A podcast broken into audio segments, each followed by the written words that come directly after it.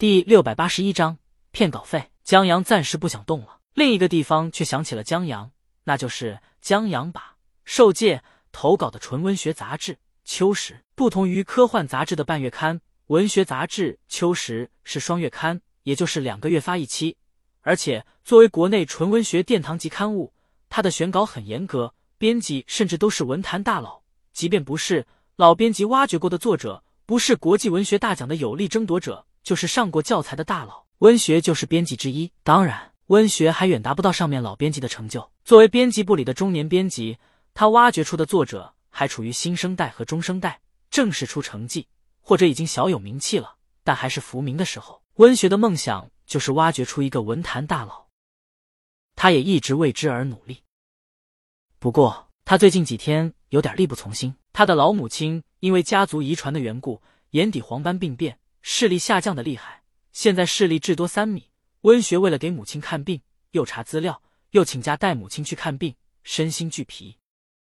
现在病情算是稳住了，温学松了一口气。他坐在地铁上，顺手刷了一下手机，想看一下关注的作家们的动态。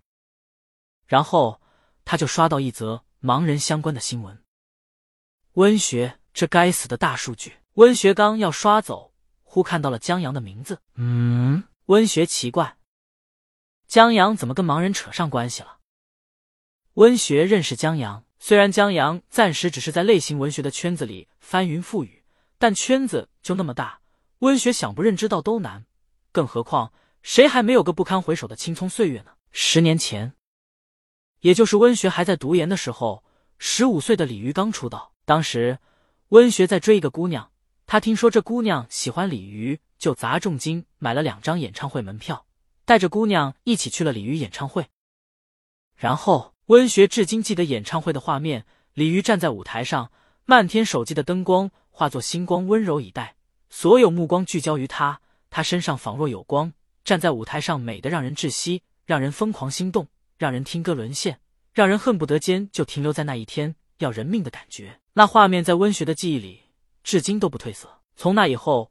温学就成了鲤鱼的粉丝，甚至在网上那场演唱会视频的弹幕上，别人刷以后不知道便宜哪个傻小子的时候，他回答：“打小我就不聪明。”后来，大概在一起共同话题是大魔王的缘故，他跟一起看演唱会的姑娘处成了哥们。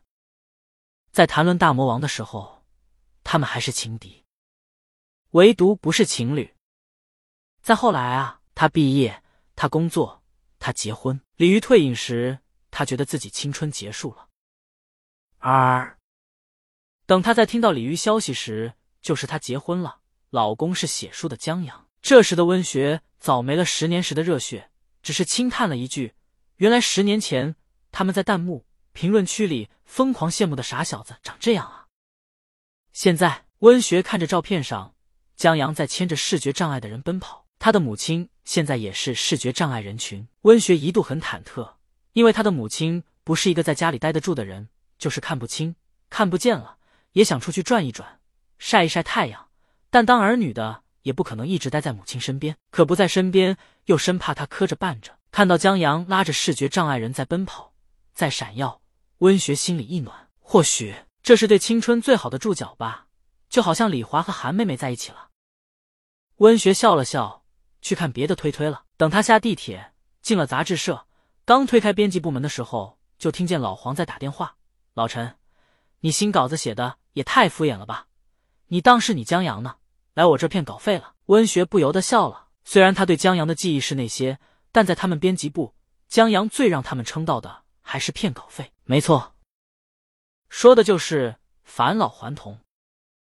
作为国内文学殿堂级刊物的编辑部，他们对于国际文学杂志也很关注，所以。当江阳返老还童刊登在国外英文主流文学杂志上以后，他们编辑部又惊又喜。惊的是江阳竟不知不觉间登了国外英语知名文学杂志；喜的是江阳不止类型文学风生水起，在纯文学方面也是一出手就惊人。然后，就在他们期待江阳这篇文章时，就看到了国外作家对江阳骗稿费的评价。刚开始。他们编辑部的人还不服气。江阳虽然不曾涉及严肃文学，但以他在类型文学诸如儿童、科幻表现出来的才气来看，再不济也顶多是个平庸之作，怎么也不可能用骗稿费来评价。然而，在他们看到江阳返老还童的文章以后，编辑部的同仁傻眼了。这是赤裸裸的骗稿费啊！这简直就是被约稿以后，江阳想也没想，把一本长篇的大纲稍加润色一下，发给了国外文学杂志。国外文学杂志这编辑部也是骗销量，竟然还真他妈用了。温学一想到国内不少作家文章想要刊登在国外杂志的难，就佩服江阳骗稿费之牛皮。其实，江阳也就是不知道，他若知道国外温学他们骗稿费的评价高低的惊讶一句：“我靠，你们都看出来了。”就返老还童这短片，许多人看过同名电影，知道电影的成就，亦或者知道它的作者是菲茨杰拉德。了不起的盖茨比的作者就觉得《返老还童》这本很了不得，但菲茨杰拉德写的这短篇，当时是刊登在大众娱乐杂志上的，他本意上就是为了捞稿费。当时的读者喜欢阅读短篇故事，而菲茨杰拉德很出名，所以杂志社就出重金收杰拉德这类短篇故事。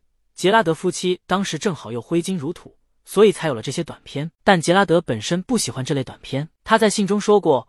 我从我写的这堆垃圾 trash 上赚的越多，我就越懒得写。后世的人为了给文章挽尊，说是这些短片是杰拉德构思长篇被抛弃的产物，所以返老还童说是长篇的大纲也不为错。当然，大魔王即便写口水歌，写出来的也是许多作曲人的天花板。杰拉德同样如此，即便骗稿费，但在返老还童短篇的少数地方，他的文采还是忍不住让文字溢出日常生活的流水账。